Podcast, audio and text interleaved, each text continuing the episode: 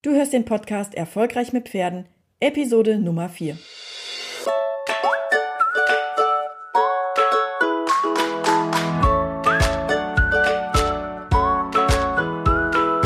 Herzlich willkommen zu Erfolgreich mit Pferden.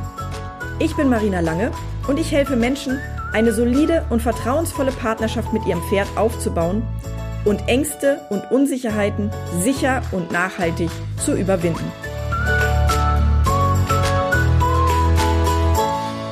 Hallo zu einer neuen Episode von Erfolgreich mit Pferden.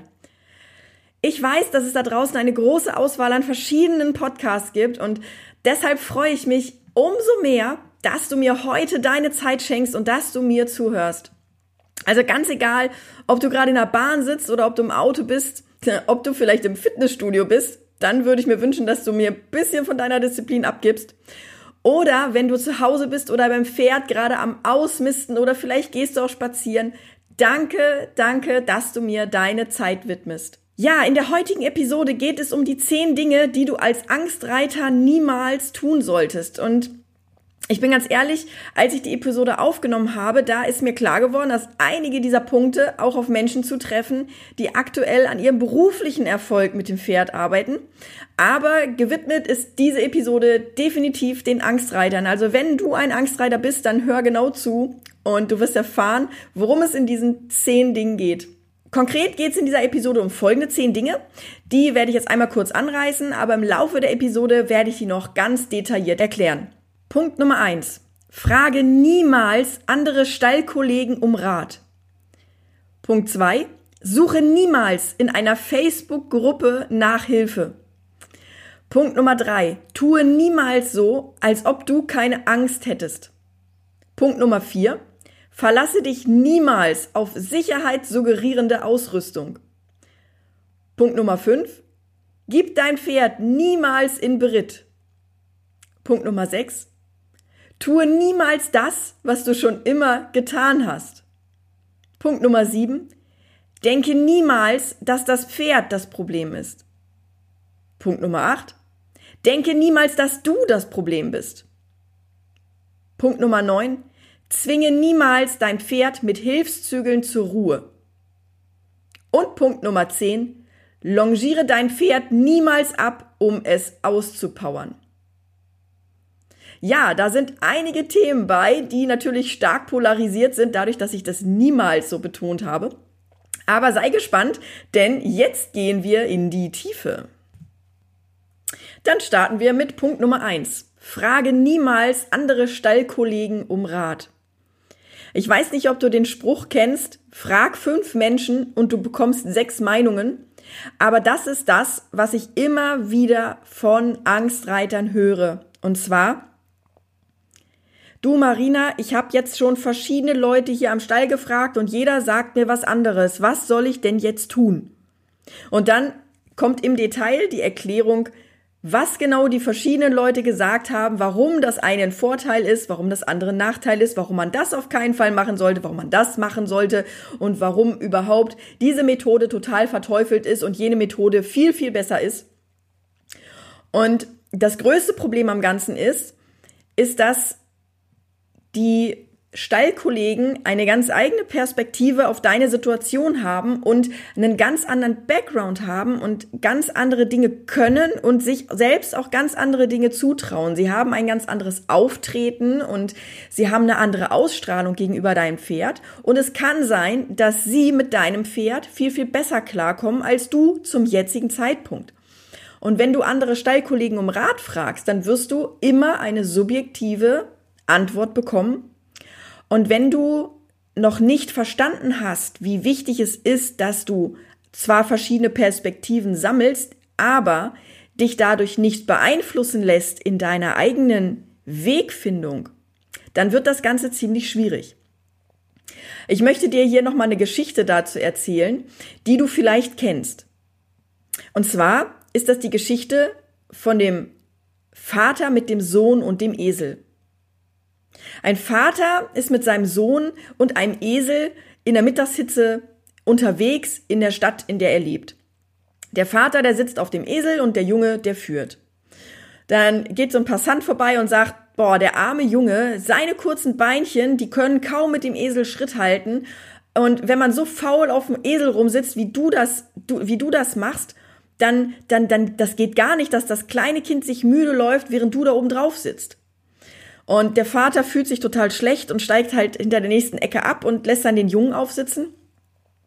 Und dann dauert es nicht lange, dann kommt schon wieder ein Passant und der sagt, so eine Unverschämtheit, der kleine Bengel sitzt da wie ein Sultan auf dem Esel und sein armer alter Vater läuft daneben her. Und jetzt fühlt der Junge sich schlecht und er sagt, Mensch, Papa, setz dich doch vielleicht einfach hinter mich auf den Esel drauf, dann können wir zu zweit reiten. Und dann dauert es nicht lange, da keift eine Frau, das geht ja mal gar nicht, so eine Tierquälerei, der arme Esel, dem hängt der Rücken durch und der Alte und der Junge nichts nutzt, die ruhen sich aus, als wäre es ein Divan und kein Esel. Der arme Esel. Ja, die Kritisierten, die äh, gucken sich an und steigen ab, ohne ein Wort zu sagen. Und kaum laufen sie neben dem Tier, dann kommt noch ein Passant und sagt, Mann, so blöd, wie, wie könnt ihr nur so doof sein, ja?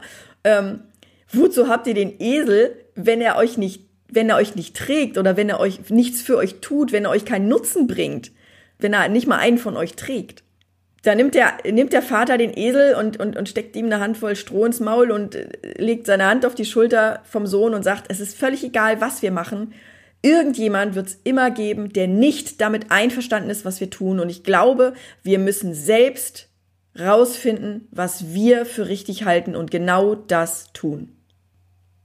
Ja, ich hoffe, diese Geschichte lässt dich ein wenig nachdenken, denn das, was ich dir damit sagen möchte, ist, dass es wichtig ist, dass du deine eigene Lösung findest, wenn du ein Problem hast. Das heißt, wenn du Angst hast, ist es nicht hilfreich, wenn du andere Menschen fragst, die zum Beispiel auch nicht ausgebildet sind in dem Bereich, denn die können dir nur das sagen, was ihnen hilft, aber das sind ja alles nur Symptome und du weißt nicht, wie du die Ursache beheben kannst und die Ursache liegt meist sehr, sehr viel tiefer und ist meist sehr, sehr viel differenzierter. Also frag niemals deine Stallkollegen um Rat, denn die wissen in der Regel eh alles besser und verstehen dich in den seltensten Fällen und du wirst immer jemanden dabei haben, der kritisiert, was du gerade tust oder der kritisiert, was jemand anders gesagt hat und du wirst in den seltensten Fällen dabei zu einem guten Ergebnis kommen. Kommen wir zu Punkt Nummer zwei. Suche niemals in einer Facebook-Gruppe nach Hilfe. In einer Facebook-Gruppe um Hilfe zu fragen oder um Rat zu fragen, ist eine ganz ungünstige Idee. Und das, das deckt sich ein bisschen mit den Themen, die ich gerade in Punkt 1 schon angesprochen habe. Du fragst fünf Menschen und bekommst sechs Antworten und sechs Meinungen vor allem. Und ich bin Admin in verschiedenen Facebook-Gruppen, unter anderem in der großen Angstreitergruppe. Ich habe selber die Angstreitergruppe zur Challenge und oft ist es so, dass die Leute dort schildern, was das Problem ist und es kommen andere und sagen, ja, ich habe die Lösung für dich, du musst einfach nur das und das machen und dann funktioniert das schon. Und dann kommt der derjenige oder diejenige, die den Post erstellt hat und sagt, ja, das geht aber nicht, weil und fängt an, sich zu erklären. Und dann kommt die nächste Person und sagt, ja, dann musst du halt eben das und das und das machen, dann geht das auch. Und dann schreibt die Person wieder, das geht leider auch nicht, weil. Und du merkst schon anhand der ganzen Stimmung in dem, in dem Beitrag, wie die eigentliche Hilfesuchende anfängt oder beginnt, sich zu rechtfertigen, anstatt sich zu erklären. Und das Ganze führt dann relativ schnell dazu, dass das Ganze eskaliert und dass dann die Person, die um Hilfe sucht, verurteilt wird, dafür, dass sie ja nicht will, weil wenn sie wollen würde, würde sie die Dinge ja tun, die eine andere Person dort äh, vorgeschlagen oder wo die andere Person den Tipp gegeben hat. Es gibt eine Ausnahme und das ist meine Challenge-Gruppe. Da gibt es die Regel, keine Ratschläge zu erteilen, sondern nur Dinge zu teilen, die man selbst getan hat und die einem selbst geholfen haben. Und zwar aus der Ich-Perspektive, ohne zu belehren und ohne zu verurteilen. Und wenn man diese Regel hat, keine Ratschläge zu geben, dann sieht man auch, dass die hilfesuchenden Personen beginnen, sich selbst ihre Lösungen zu suchen. Und sie beginnen aus den Erfahrungen der Teilnehmer oder der Erfahrungen der anderen Gruppenmitglieder zu schöpfen und sie beginnen Dinge auszuprobieren und sie machen ihre eigenen Erfahrungen und stellen fest, hm, das funktioniert, das funktioniert nicht. Aber sie laufen nicht Gefahr, in diese Rechtfertigungsschiene zu rutschen, sich schlecht zu fühlen und dann die Gruppe zu verlassen, weil sie das Gefühl haben, dass ihnen das da eh nichts bringt. Kommen wir jetzt zu Punkt drei. Tue niemals so, als ob du keine Angst hättest. Diesen Tipp liest man immer wieder, wenn man im Bereich Angst unterwegs ist. Und zwar, du musst einfach nur so tun, als hättest du keine Angst. Denn wenn du dem Pferd zeigst, dass du Angst hast, dann wird es sich davon anstecken lassen und dann wird es immer schlimmer werden. Jetzt mal ganz ehrlich, unter uns. Ein Pferd ist ein Fluchttier und ein Pferd ist ein Herdentier. Das ist seit vielen Millionen von Jahren wild unterwegs gewesen und es war in der Lage oder es ist in der Lage, die Stimmung wahrzunehmen, wenn es zum Beispiel an einer Wasserstelle steht und dort säuft, wo auch Raubtiere saufen. Das Pferd oder der, der Zebra oder die Antilope, also egal welches Tier du auch nimmst, die sind sehr sensibel auf die Stimmung, die ein Raubtier verbreitet, wenn es in der Nähe ist von einem Fluchttier und von einem Herdentier. Dein Pferd hat über Millionen von Jahren gelernt, diese Stimmungen wahrzunehmen. Und jetzt kommst du als Mensch und bist ernsthaft der Meinung, dass du deinem Pferd was vormachen kannst, indem du so tust, als hättest du keine Angst? Das ist ein Punkt, über den denken viele gar nicht nach.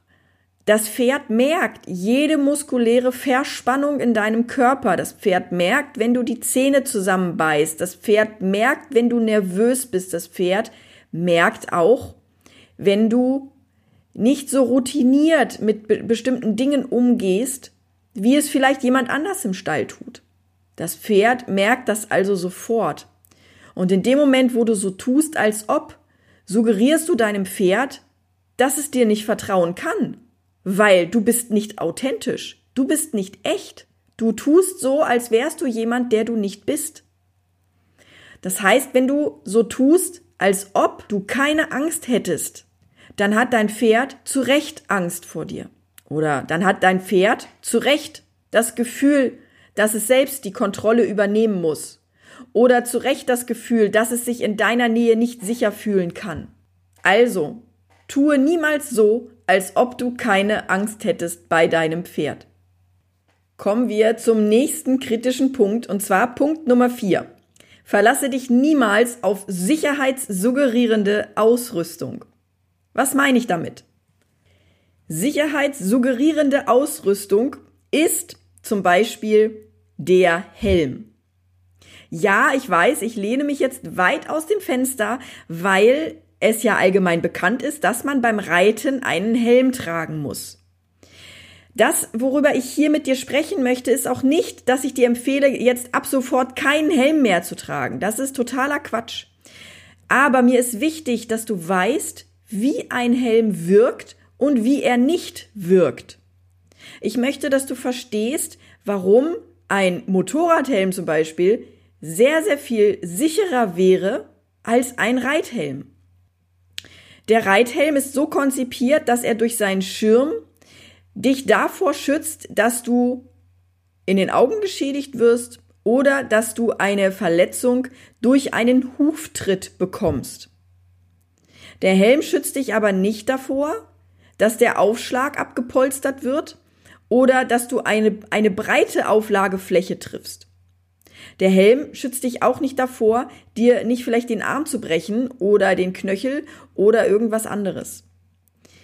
Der Schirm, der an dem Helm angebracht ist, kann dazu führen, dass es einen Hebel auswirkt auf deinen Kopf, sodass deine Halswirbelsäule Schaden nehmen kann. Es ist mir wichtig, dir zu vermitteln, dass der Helm per se schon eine gute Idee ist, aber dass er auch Schwachstellen hat. Das heißt, es kann sein, dass wenn du im Wald unterwegs bist und du reitest und du kommst an einem Ast vorbei und der hängt so tief, dass er dich am Kopf trifft, dann ist es super, wenn du einen Helm trägst. Er wird dich aber nicht davor schützen, dass du keine Kopfverletzung erleiden wirst, denn wenn der Helm nicht wäre, dann hättest du weniger Gewicht auf dem Kopf und du hättest weniger Hebel und unter Umständen ist es so, dass wenn du fällst, dass deine Bewegung mit dem Kopf und mit dem Nacken sich ganz anders verhält, als wenn du keinen Helm tragen würdest. Du kannst das mal ausprobieren, indem du dich selbst filmst, wenn du einen Helm trägst und du machst Falltraining und du trägst keinen Helm und du machst Falltraining und du wirst Unterschiede sehen. Mir ist es wichtig, dass du verstehst, dass ich nicht möchte, dass Menschen verurteilt werden, die ohne Helm reiten. Wenn du die Bindung hast zu deinem Pferd, wenn du dir sicher bist, dass dein Pferd nichts macht, ist es jedem selbst überlassen, ob er einen Helm trägt oder ob er keinen Helm trägt. Aber pauschal jemanden zu verurteilen, dass er keinen Helm trägt, zum Beispiel für ein schönes Foto, finde ich einfach, wird der Sache nicht gerecht. Denn der Helm schützt zwar, aber nicht immer und manchmal ist er sogar kontraproduktiv.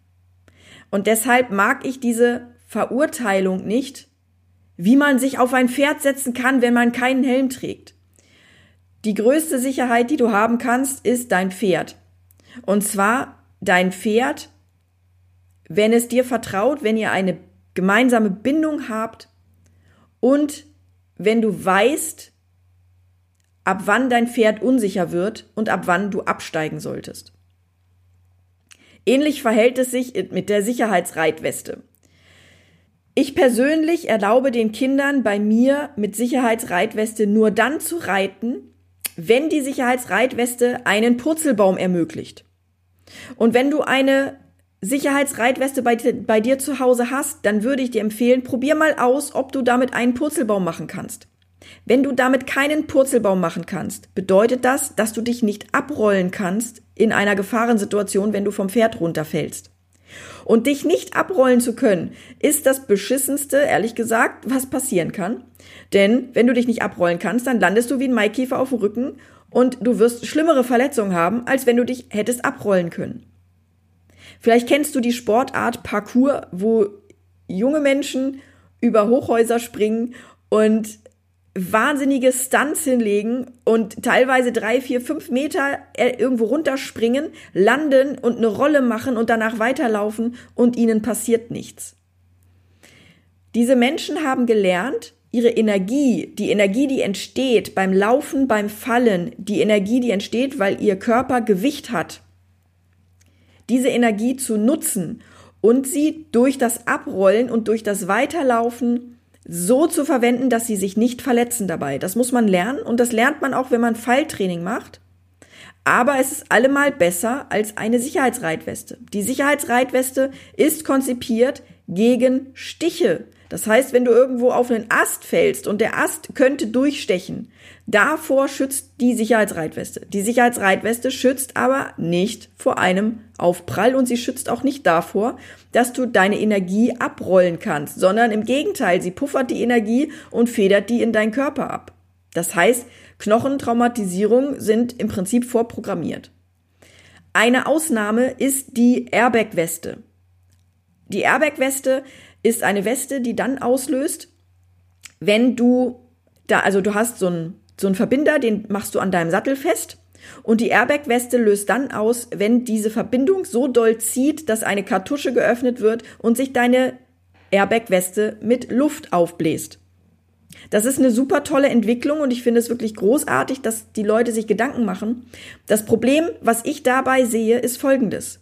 Du sitzt auf dem Pferd, du kriegst mit, es ist eine Gefahrensituation, aber du kommst nicht schnell runter, weil du hängst mit der Sicherheitsreitweste noch am Sattel. Und du musst erst diese, Sicherheits-, diese Sicherheitsfunktion vom Sattel abfummeln, bevor du absteigen kannst. Das heißt, in einer Gefahrensituation bist du dazu geneigt, eher auf dem Pferd sitzen zu bleiben, statt abzusteigen, weil das kostet ja auch Geld, so eine Kartusche. Du siehst, ich bin da nicht ganz so begeistert von diesen Hilfsmitteln. Ich glaube, dass die größte Sicherheit eine vernünftige Bindung mit dem Pferd geben kann. Aber ich möchte dir einfach ein paar kritische Punkte aufzeigen, die du nicht vergessen solltest, wenn du mit deinem Pferd umgehst, wenn du auf deinem Pferd reitest. Verlass dich bitte, bitte, bitte nicht darauf, dass nur weil du eine Sicherheitsreitweste trägst, dass nichts mehr passiert oder nur weil du einen Helm trägst, dass nichts mehr passiert. Deine beste Versicherung ist, wenn du mit deinem Pferd eine solide Bindung hast, wenn dein Pferd weiß, dass es dir vertrauen kann, wenn du weißt, dass du deinem Pferd vertrauen kannst. Natürlich kann immer was passieren, natürlich kann ein Pferd immer stolpern und du kannst, weil du keine Balance hast, fallen, aber du solltest diese Sicherheit suggerierende Ausrüstung nicht dazu benutzen, deine Angst zu besänftigen. Kommen wir nun zu Punkt 5. Gib dein Pferd niemals in Beritt. Ja, auch hier wieder ein Thema, was sehr kritisch zu betrachten ist. Und zwar, warum sollst du dein Pferd nicht in Beritt geben? Das machen doch hunderttausend andere Menschen auch. Warum, warum sollst du als Angstreiter dein Pferd nicht in Beritt geben? Ähm, oder generell dein Pferd nicht in Beritt geben. Das ist nicht nur auf Angstreiter bezogen. Also, ein Pferd lernt immer beziehungsorientiert. Genauso wie auch ein Hund. Das heißt, das, was mit einem Menschen funktioniert, funktioniert mit einem anderen Menschen höchstwahrscheinlich nicht oder nur sehr ungenügend. Und wenn du jetzt dein Pferd in Beritt gibst, mal ganz davon abgesehen, dass wenn man ein Pferd wirklich in Beritt geben möchte und eine solide Grundausbildung haben möchte, dann sollte man sich an der spanischen Hofreitschule in Wien orientieren, die zwei Jahre bei täglichem Beritt brauchen, um ein Pferd die Grundausbildung durchlaufen zu lassen. Zwei Jahre bei täglichem Beritt. Lass dir das auf der Zunge zergehen. Zwei Jahre. Das heißt, wenn du dein Pferd drei Monate in Beritt gibst, was erwartest du dir davon, dass dein Pferd drei Monate von einem Trainer geritten wird? Was erwartest du davon, wie dein Pferd danach ausgebildet ist? Und was, was erwartest du, wie solide und wie nachhaltig und wie, was für ein Fundament du dadurch bekommst? Das in Beritt geben ist eine praktische Sache. Da lässt man jemanden anders die in Anführungszeichen Drecksarbeit machen und hofft, dass man dann ein funktionierendes Pferd zurückbekommt. Das ist aber leider nur die halbe Wahrheit. Denn du bekommst ein Pferd zurück, das hat Erfahrungen gemacht, das hat Erfahrungen mit einem anderen Menschen gemacht, das hat eine Bindung zu einem anderen Menschen aufgebaut und kommt jetzt nun wieder zurück in das vertraute Umfeld und sieht sich mit den Situationen erneut konfrontiert, mit denen es damals vor dem Beritt auch konfrontiert war. Und deine Körpersprache ist die gleiche und deine Angst ist die gleiche unter Umständen. Und das, was ich dir dazu raten möchte, ist, suche dir einen Trainer, der erstens weiß, was er tut und der nicht nur Pferde trainiert, sondern der auch in der Lage ist, Menschen zu trainieren, der in der Lage ist, sich in Menschen hineinzuversetzen, der in der Lage ist, deine Probleme zu sehen. Und zwar nicht nur deine physischen Probleme, wo du vielleicht motorisch noch nicht in der Lage bist, Betonung auf noch, ja, wo du vielleicht motorisch noch nicht in der Lage bist, Dinge umzusetzen, sondern auch der deine Psyche sieht und der versteht, was in der Psyche abläuft und weshalb du vielleicht einen Sitz hast, der nicht so gelöst ist wie bei anderen Reitern, such dir auf jeden Fall einen Trainer, der dich coacht. Und zwar sollte der dich darin coachen, eine Sprache mit deinem Pferd aufzubauen. Das heißt, du solltest lernen, dein Pferd selbst auszubilden. Ich weiß nicht, ob du den Spruch kennst, dass man nie auslernt und das Lernen ein ganzes Leben lang dauert. Und wenn dein Pferd jetzt drei Monate lang was von wem anders gelernt hat, dann bedeutet das noch lange nicht, dass es das bei dir auch kann. Und es bedeutet vor allem, dass du mit deinem Pferd doch auch weiter lernen musst. Also du musst deinem Pferd im Laufe der nächsten Jahrzehnte, die du mit ihm verbringst, weiterhin Dinge beibringen. Es wäre also unklug, immer sich jemanden zu suchen, der deinem Pferd die Dinge beibringt, weil du nicht in der Lage bist, deinem Pferd selber etwas beizubringen. Konfuzius hat mal gesagt, gib einem Mann einen Fisch und du ernährst ihn für einen Tag, lehre einen Mann zu fischen und du ernährst ihn für sein Leben. Also, suche dir einen Trainer, der dich lehrt, wie du dein Pferd lehrst. Und du wirst unabhängig sein und du wirst in Zukunft auch ohne fremden Trainer auskommen und du wirst mit deinem Pferd die Dinge erreichen, die du erreichen möchtest. Punkt 6. Dinge tun, die du schon immer getan hast. Ich weiß nicht, ob du diesen Spruch kennst. Tue das, was du schon immer getan hast und du wirst bekommen, was du immer bekommen hast. Und sobald du die Dinge veränderst, dann wird sich alles verändern. Also, wenn du ein Problem hast, wenn du Angst hast, dann schau dir mal an, was genau du tust und überlege dir, was vielleicht das genaue Gegenteil ist von dem, was du bisher immer so gemacht hast. Dann wirst du sehen, dass du andere Ergebnisse bekommen wirst und du wirst auch sehen, ob sich an deiner Angst etwas verändert. Punkt 7. Denke niemals, dass das Pferd das Problem ist. Warum? Weil es immer eine Kombination ist. Das deckt sich mit dem nächsten Punkt, mit dem Punkt 8. Denke niemals, dass du das Problem bist. Das Problem liegt in eurer Beziehung miteinander.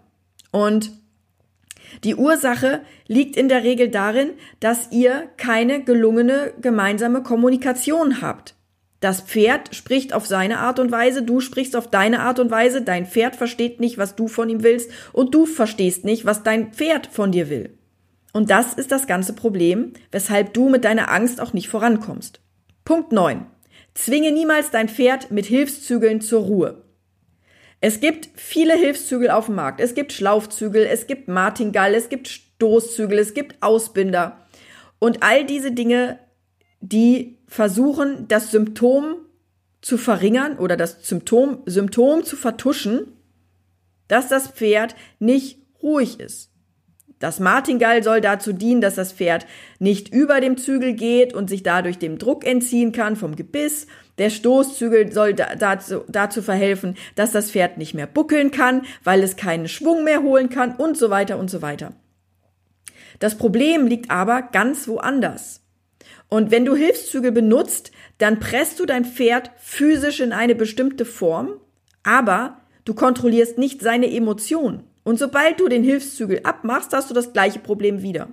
Also guck, dass du an den Emotionen deines Pferdes arbeitest und nicht an dem physischen Zustand seiner Körperhaltung. Da kommen wir auch schon zu Punkt 10. Longiere dein Pferd niemals ab, um es auszupowern. Das ist ein Punkt, den sehe ich immer wieder. Du musst dein Pferd erstmal ordentlich laufen lassen und danach kannst du dann noch aufsitzen. Aber was passiert, wenn du dein Pferd erstmal ordentlich laufen lässt? Erstens ist dein Pferd frustriert, weil es stundenlang im Kreis rennen muss. Zweitens baut es Muskulatur auf, die dazu führt, dass dein Pferd mehr Muskulatur hat, um mehr und länger zu laufen. Und drittens bekommt es mehr Ausdauer. Und all diese Punkte sind die, die du eigentlich nicht möchtest, wenn du ein ruhiges Pferd haben möchtest. Heißt, wir sprechen hier wieder davon, dass dein Weg ist, die Emotionen zu kontrollieren und nicht den physischen Körper. Ja, da sind wir auch schon am Ende. Ich fasse nochmal die zehn Punkte zusammen. Erstens, frage niemals andere Stallkollegen um Rat. Zweitens, suche niemals in einer Facebook-Gruppe nach Hilfe. Drittens, tue niemals so, als ob du keine Angst hättest. Viertens, verlasse dich niemals auf sicherheitssuggerierende Ausrüstung. Fünftens, gib dein Pferd niemals in Beritt. Sechstens, tue niemals das, was du schon immer getan hast. Siebtens, denke niemals, dass das Pferd das Problem ist. Achtens, denke niemals, dass du das Problem bist. Neuntens, zwinge niemals dein Pferd mit Hilfszügeln zur Ruhe. Und zehntens, Longiere dein Pferd niemals ab, um es auszupowern. Ja, da hast du es. Ich hoffe, dass diese zehn kritischen Punkte oder durchaus kritischen und polarisierenden Punkte dich ein bisschen inspiriert haben, mal über den Tellerrand hinaus zu blicken. Und ich würde mich sehr freuen, wenn du mit in meine Facebook-Gruppe kommst und wir uns dort gerne auch nochmal über die zehn Punkte austauschen und du mir erzählst, was deine Meinung zu den zehn Punkten ist. Wie du in die Facebook-Gruppe kommst, das ist ganz einfach. Du guckst einfach in die Show Notes, da ist ein Link zur Facebook-Gruppe und zwar unter erfolgreichmitpferden.de slash 4. Ja, vielen, vielen Dank, dass du hier heute Zeit mit mir verbracht hast, auch wenn ich hier vielleicht Dinge erzählt habe, die dir fremd vorkommen oder die du erstmal oder die dich erstmal irritieren. Ich glaube, dass uns eine, ein kritischer Blick auf das, was allgemein üblich ist und was allgemein gültig ist. Ich glaube, dass dieser kritische Blick wichtig ist, damit wir uns weiterentwickeln, damit wir uns vielleicht auch abheben von dem Einheitsbrei und damit wir erfolgreich mit unserem Pferd oder mit unseren Pferden sein können. Ja, also ich sage nochmal vielen, vielen Dank, dass du heute Zeit mit mir verbracht hast. In der nächsten Woche wird es um das Thema Trainer und Bindung gehen. Ich freue mich schon riesig darauf. Das ist ein, ein wahnsinnig tolles Thema, was auch meine volle Leidenschaft ist. Also sei gespannt und dann sehen wir uns in der nächsten Episode wieder. Mach's gut, tschüss!